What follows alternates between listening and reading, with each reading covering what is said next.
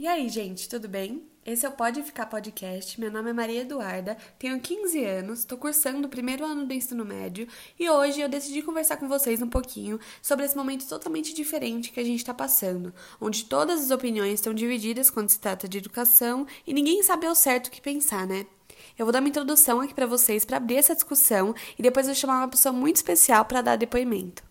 Primeiramente, eu gostaria de falar um pouquinho sobre a minha própria experiência. Eu tô tendo aulas online desde o dia 16 de março. Hoje já é dia 24 de setembro, estamos próximo de outubro e a pandemia já dura aí quase sete meses.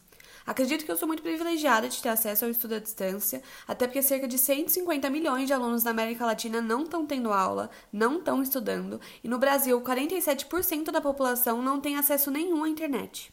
Como uma paciente que lida com ansiedade todos os dias, quando se trata de organização e responsabilidades, eu tô, pelo incrível que pareça, um pouco mais tranquila, estando em casa. Porém, eu estudo em uma escola privada e sei que somente a minoria se sente assim, quase ninguém tá gostando dessa experiência e que esse período pode ter consequências absurdas no futuro, tendo em vista que a maior parte dos estudantes brasileiros dependem do sistema público de ensino, que no Brasil a gente sabe que é bem precário. Uma coisa que eu gosto sempre de relembrar é que eu vivo completamente numa bolha. Todas as pessoas do meu círculo de amizades também estudam em escolas particulares, então esse tipo de problema não é uma coisa com a qual a gente tem que lidar, e muitas das vezes a gente acaba esquecendo que no Brasil, 8 a cada 10 alunos estudam em escolas públicas. E é exatamente por isso, por não experienciar essas dificuldades, é que eu chamei uma pessoa que está vivenciando os dois lados da moeda. Convidei aqui para participar desse episódio minha professora de matemática, Camila Burgo, que leciona tanto na minha escola, que é privada, quanto em uma escola pública. E aí, Camila, tudo bem? Oi, Maria Eduarda, tudo bem?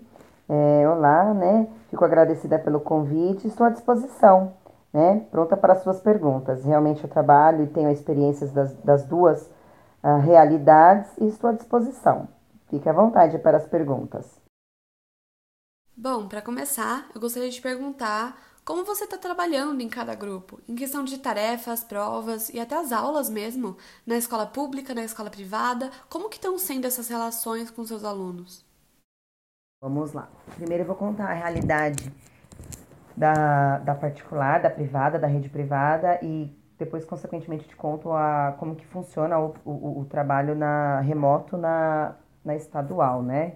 Uhum. Bom, na rede privada, nós temos todo um amparo tecnológico, que seria meios de, desde aplicativos, né, de, de, de, programas, da, da, da, questão tecnológica mesmo, de sistemas e tudo, com computadores, é, temos aulas ao vivo, é, no mesmo cronograma que eles seguiam, no, como se fosse presencial, então eles estão tendo aulas todos os dias. Então, meus alunos conseguem ter o acesso, né, desde que possível, se não tiver nenhum problema da internet deles, etc e tal. Mas, assim, eles estão tendo a possibilidade de ter a aula, de assistir a aula, é, mesmo que à distância, mas eles estão tendo a aula todos os dias, conforme a grade que eles tinham anterior, anteriormente na, na questão presencial. Em relação às provas, as atividades estão sendo cobradas da mesma maneira, no sentido de tem prova, tem cronogramas,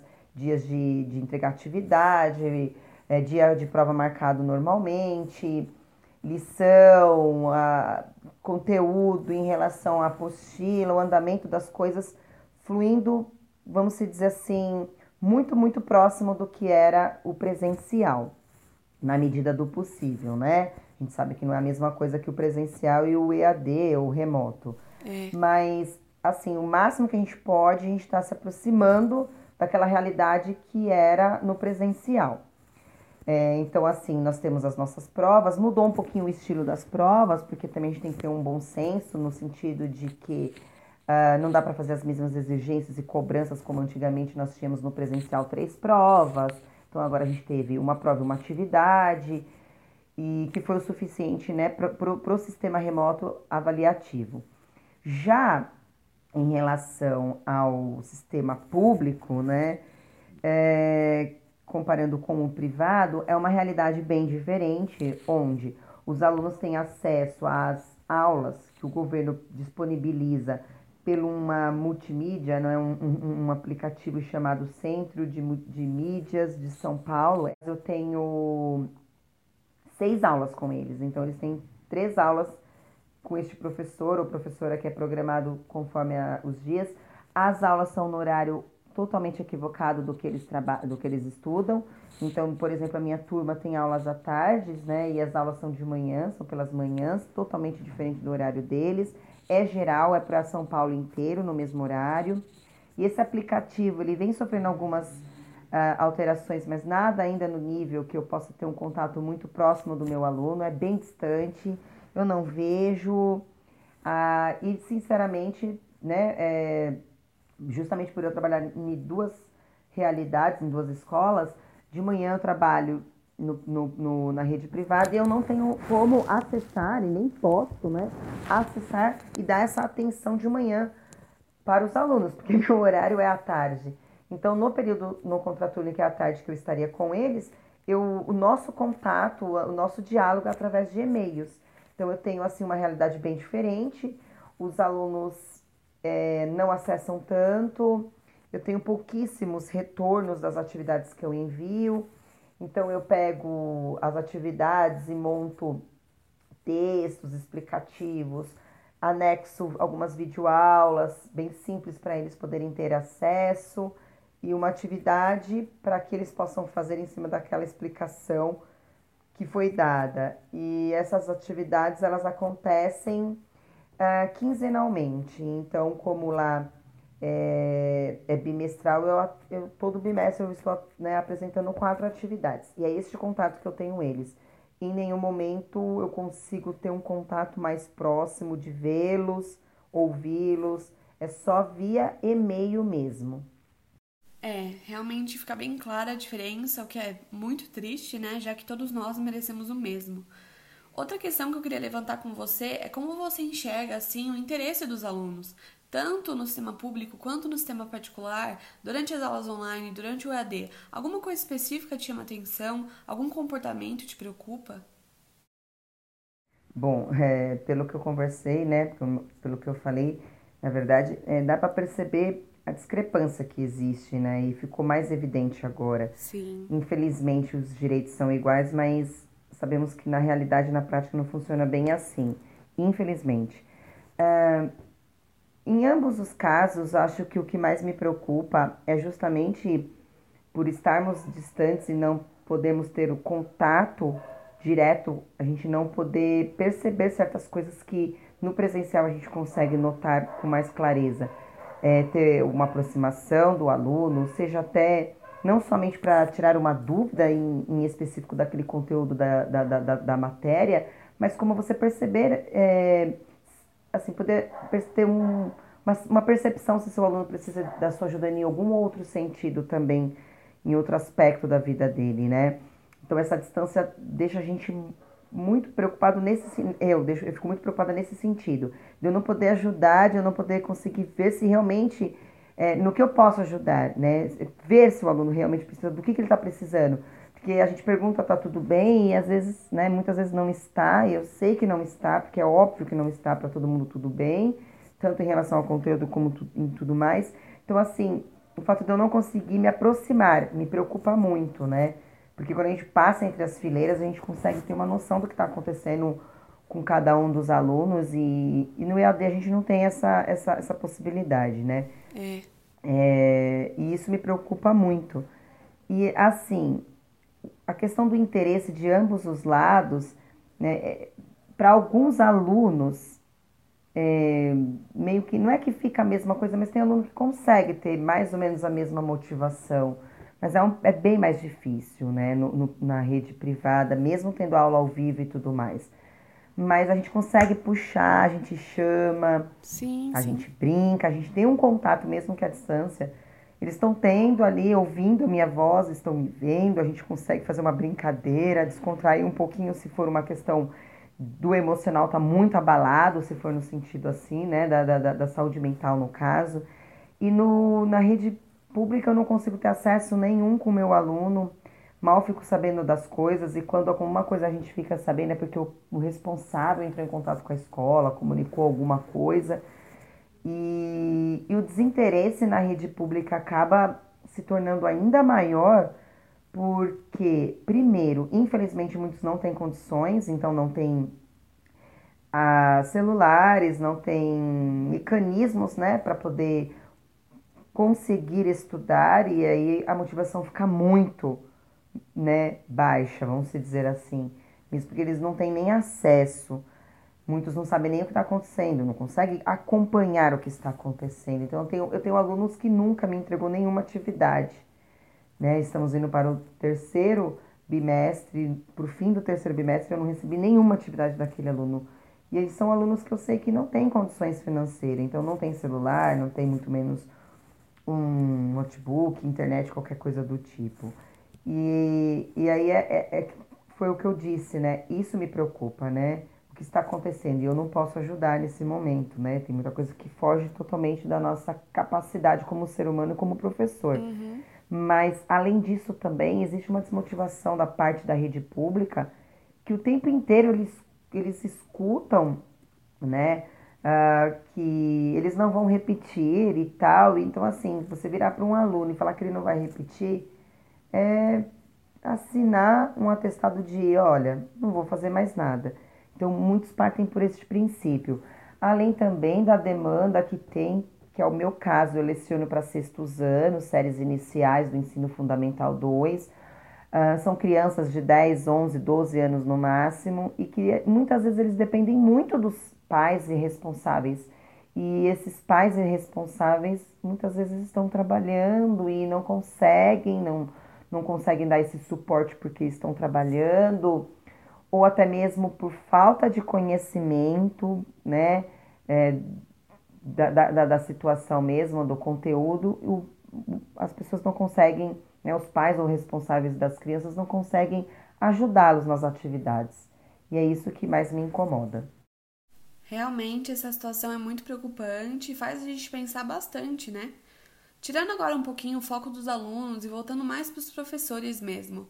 O que você percebe que talvez tenha se tornado alguma dificuldade? Eu sei que isso pegou todo mundo de surpresa, mas tem alguma coisa que você vê que é comum a todos? Assim, a falta de experiência com as tecnologias que a gente está tendo que lidar hoje? Se tiveram alguma instrução, algum tipo de treinamento? Diga assim mesmo, por parte de ambas as escolas, tanto da particular, né, como do governo, no caso. Bom, Acho que você acabou perguntando e meio que já respondeu a pergunta. Sim. É, justamente acho que o que mais pegou né? Em ambas, em ambas as, as situações, né, tanto na privada quanto na pública, é justamente é, o domínio das novas tecnologias, né? Então, assim, muitas pessoas, muitos professores não dominam em, em ambas as redes e acho que o maior vilão de tudo isso para a gente, o, maior desafio foi a, a tecnologia em si, né? Então a gente teve se aperfeiçoar muito. Na rede privada a gente teve, como eu disse, o amparo, a gente sempre tem um amparo. Tivemos alguns preparativos, algumas instruções. A gente também tem, teve, né? Uh, e tem ainda a, a, colaboração entre os amigos. Então, assim, na rede, na rede privada, né, na particular, tivemos o amparo da escola, sim, e dos nossos amigos. E fomos trabalhando entre nós, né? Uhum. Já na rede pública, não. Em nenhum momento contato zero, zero, zero, assim, de tecnologia. Se vira. Vai lá e aprende, entendeu? Então, uma pessoa que tem mega dificuldade, porque tem muitos casos de professores na rede pública, né? A gente tem o maior concentrado de uma população de professores mais velhos, né? E aí, tecnicamente, não é uma obrigatoriedade, né? É o que eu estou falando, mas, assim, se concentra o maior público de pessoas com dificuldades, né? As pessoas mais velhas, por causa da própria falta de experiência com os, com os não, com a, com a tecnologia. Então, assim, para mim, e eu acredito que seja geral, a conversa que eu tenho com meus colegas de trabalho no geral, é ter que lidar com essa nova tecnologia e com a, entre aspas, a invasão, né, e, e, e, a tirada de privacidade da nossa residência, porque a nossa residência virou, virou nosso trabalho. Então, seriam essas duas coisas, assim, que eu sinto que a maioria das, da, das professoras e dos professores, né, os meus colegas de trabalho comentam. Foi a dificuldade em lidar com as novas tecnologias e a privacidade nossa, né, da nossa residência, porque a nossa casa virou a escola, a nossa casa virou a sala de aula. Então, são essas duas que eu, eu caracterizo como mais fortes. Pensando agora numa hipótese distante, se talvez o governo decidisse cancelar as atividades desse ano, começar tudo do zero no ano que vem, você acharia isso algo bom ou algo ruim? Uau, que pergunta. É, eu não sei nem te falar se isso seria algo bom ou ruim. Eu não sei te responder ao certo, mas é, não sei se seria justo ou não justo, né? E senso de justiça é uma coisa muito complicada para a gente estabelecer o que é justo. Na, na, na, Nem sei como explicar isso, mas espera aí, vamos lá. Se você parar para pensar pelo lado teórico da causa, seria o correto, porque eles mal tiveram aulas, né? Mas você simplesmente também cancelar esse ano e para aqueles que participaram, fica complicado. Então, assim, é uma situação que, ao certo, ninguém ainda sabe responder como que teria que ser trabalhado e como vamos trabalhar o ano que vem também. Porque vai ter uma defasagem. Então, tecnicamente, tudo que eles deveriam ter visto este ano, muitas coisas não foram vistas, não foram aprendidas. Então, teremos que fazer um trabalho, um trabalho no paralelo o ano que vem, de qualquer forma. Então, assim, a minha opinião seria: não, eu não acho justo cancelar o ano. Deixa o ano do jeito como foi. O ano que vem, aquela velha frase, a gente se vira, a gente dá um jeito, a gente faz um trabalho paralelo, né, com recuperações, com, com atividades paralelas, no contraturno, e, e, enfim, montar grupos de estudos.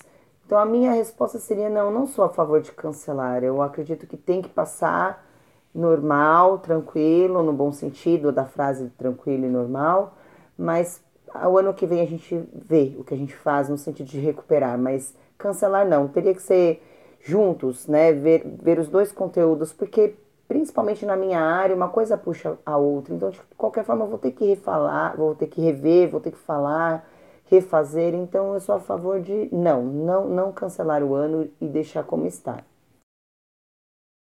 Agora, puxando esse fio sobre datas e a efetividade desses calendários, o que você pensa sobre o Enem? Ele foi adiado para janeiro do ano que vem, mas a gente já está quase em outubro e as aulas presenciais são previstas para voltar no início de novembro, para acabar em dezembro e já ter o Enem em janeiro. Você acha que os terceiros anos, que vão ser os próximos a prestar vestibular, foram prejudicados? Bom, vamos lá. Aí está outra pergunta que eu acho mais difícil ainda de responder. Bom, de supetão, se você me perguntasse isso e eu respondesse sem pensar eu ia te falar que eu sou contra o vestibular, o Enem da vida e tudo mais, porque ficou ainda mais em evidência a discrepância entre o ensino público e do privado. A diferença é muito grande. É, já era e agora se tornou ainda maior. Quer dizer, este ano os alunos da rede pública vão ter ainda mais dificuldades para fazer todos esses vestibulares e, e, e Enem e o Enem da vida. É. Mas, por outro lado, também, é, tirar a oportunidade de, deles fazerem é complicado. A gente tem que dar esse direito também, não porque o, o camarada estudou, né? Não só não pensando naquele que estudou, mas no geral. Né? A gente está vivendo uma situação atípica, então muitas perguntas não têm respostas, a gente não sabe ainda como lidar. Porque o que aconteceu né? A gente teve uma, uma, uma coisa muito próxima que foi a gripe espanhola, mas eram outras épocas, outros tempos. As preocupações não eram iguais às de hoje em relação a escolas e tudo mais. Exato. Então, assim, muita coisa a gente não sabe, não vai saber responder mesmo, entendeu? Então, acho que a minha resposta por enquanto é esta. É, eu não tenho bem ao certo uma é, ideia, uma ideologia definida em relação a isso. Ora eu penso que não, não tinha que ter Enem e vestibular, mas ao mesmo tempo eu penso, poxa, é aquele cara, aquele camarada, né, aquela, aquele aluno, aquele, aquela aluna que estudou, como que, como que é a situação? Então, a minha resposta por enquanto fica meio, a minha opinião fica dividida, na verdade. Com certeza, esses assuntos que a gente está tocando são bem difíceis de discutir e muito delicados, mas agora voltando para um âmbito mais pessoal, mais emocional, você percebe um sofrimento assim de caráter psicológico de parte dos professores, talvez saudades, uns sentimentos mais à flor da pele, ou até uma falta de motivação. Você percebe isso dos seus colegas? Pelo contrário, Eu vejo os professores motivados, cada vez mais buscando, tentando, lutando, se reinventando, se readaptando e, enfim, para trazer da melhor maneira possível, melhorar, é, trazer o mais próximo da realidade possível. Agora, emocionalmente, acredito que todos nós estamos e fomos afetados, entendeu? Porque o fato de ficarmos em casas, né, nas nossas residências, é, confinados e termos e ter, e ter que, no caso, ter a própria casa como o trabalho, o lazer e o descanso, é, fica muito puxado. E como eu já comentei, né, a, a invasão da nossa privacidade, eu acho que abalados emocionalmente todos nós estamos. Sim, e sim. aí é outra questão também que não sabemos ainda ao certo que tudo isso vai causar pra gente, mas sim, eu tenho colegas que, que surtaram, né, na rede pública, é, outros que não, então varia bastante, porque isso é muito pessoal. Eu particularmente tive meus meus picos de extremos de nossa, não vou dar conta de tudo isso e e de ao mesmo tempo falar, nossa, não acredito que eu consegui tudo isso. Então a gente tem como se fosse picos, né? A gente sobe e desce. Eu tô falando nesse momento por mim, mas pelos meus colegas que eu converso tenho contato, tudo, emocionalmente todos nós fomos avalados, porque não existe o ensino, o aprendizado de um professor sem a proximidade, sem a, a, a presença de um aluno. Então isso a gente fica muito é, emotivo, sim, mexe com a gente e é muito difícil aprendemos a lidar também, porque somos obrigados como seres humanos a nos adaptarmos, readaptarmos e, re, e evoluirmos e afim. Mas emocionalmente acho que todos nós fomos afetados de uma forma ou de outra. É, como aluna eu posso dizer o mesmo. Não somente só das meus colegas, né, mas também dos professores, todos os funcionários da escola, vocês sempre foram muito carinhosos e abertos com a gente. E mesmo que isso não tenha mudado, né, durante o EAD, ter isso cara a cara realmente faz muita falta. Inclusive, o último vídeo que eu gravei na escola foi na sua aula. Dá pra ouvir a gente conversando sobre os exercícios. Muitas saudades. E agora, para finalizar, a pergunta de um milhão de dólares. Você gosta do EAD? Você acha que ele é um sistema efetivo? Bom, é lógico, ouvindo tudo isso, a gente até se emociona. Sentimos saudade sim de vocês todos e dos colegas, de toda aquela bagunça. A gente tá com saudade de tudo e de todos, e enfim. Ah, vamos à sua pergunta. É, eu era muito contra o EAD, né? Eu achava que era uma utopia, principalmente pensando em adolescentes e crianças, né? Mas eu vou ser sincera para você, eu acho que é, deu para perceber que ele sozinho não existe, não dá, não, não funcionaria só ele, porque a gente tem uma diversidade muito grande de tipos de pessoas, de alunado, né? Sim. E, e cada um precisa e demanda de uma atenção diferente. Então, só o EAD, ah, nunca mais a gente vai ter aula presencial? Não, não, não acredito nisso, só se for num futuro muito futuro. Mas veio como uma opção muito boa para este momento, né? Muito boa. E quando eu penso e falo muito boa, é que eu comparo, por exemplo, com a pública, que eu não tenho nenhum contato com eles. Então, essa história de vê-los, né, de, ver, de poder ver vocês do São José, no, na telinha é, é muito significativo, né? Muito diferente de você não ter contato nenhum, de você praticamente estudar sozinho, como é muito, muitas vezes o caso da, da rede pública. Uhum. Não vejo como uma solução, mas vejo como mais um recurso para nos auxiliar. Sempre, sempre como para agregar. Mas se você me fizesse essa pergunta antes da pandemia, eu ia falar jamais, isso é um absurdo. Não me imagino, não existe isso, impossível. Não tem maturidade para isso. E hoje eu vejo que, parando para pensar, principalmente nos alunos do ensino médio, nono ano e tal, que são as séries que eu, que eu, que eu leciono no São José, né, não, não, não posso, nem tenho propriedade para falar de nenhuma outra, porque eu não, não estou presente para falar, eu vi que funcionou, sim. Ajuda bastante, mas não pode ser só ele. Não poderia ser uma coisa para o resto da vida, não. Só EAD, não. Mas ele veio, neste momento, como caiu como uma luva, né? Eu fico imaginando na minha época de estudante a gente não teria aula, né? A gente ficaria, fica, a gente ficaria em casa e ponto final. Nossa, Pro, muito obrigada pela participação mesmo. Suas respostas foram incríveis. Foi muito bom ter você aqui.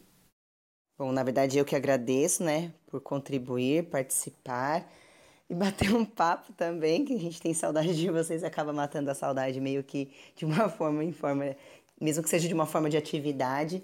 E eu fico muito feliz e agradeço muito pela participação e beijos e saudades.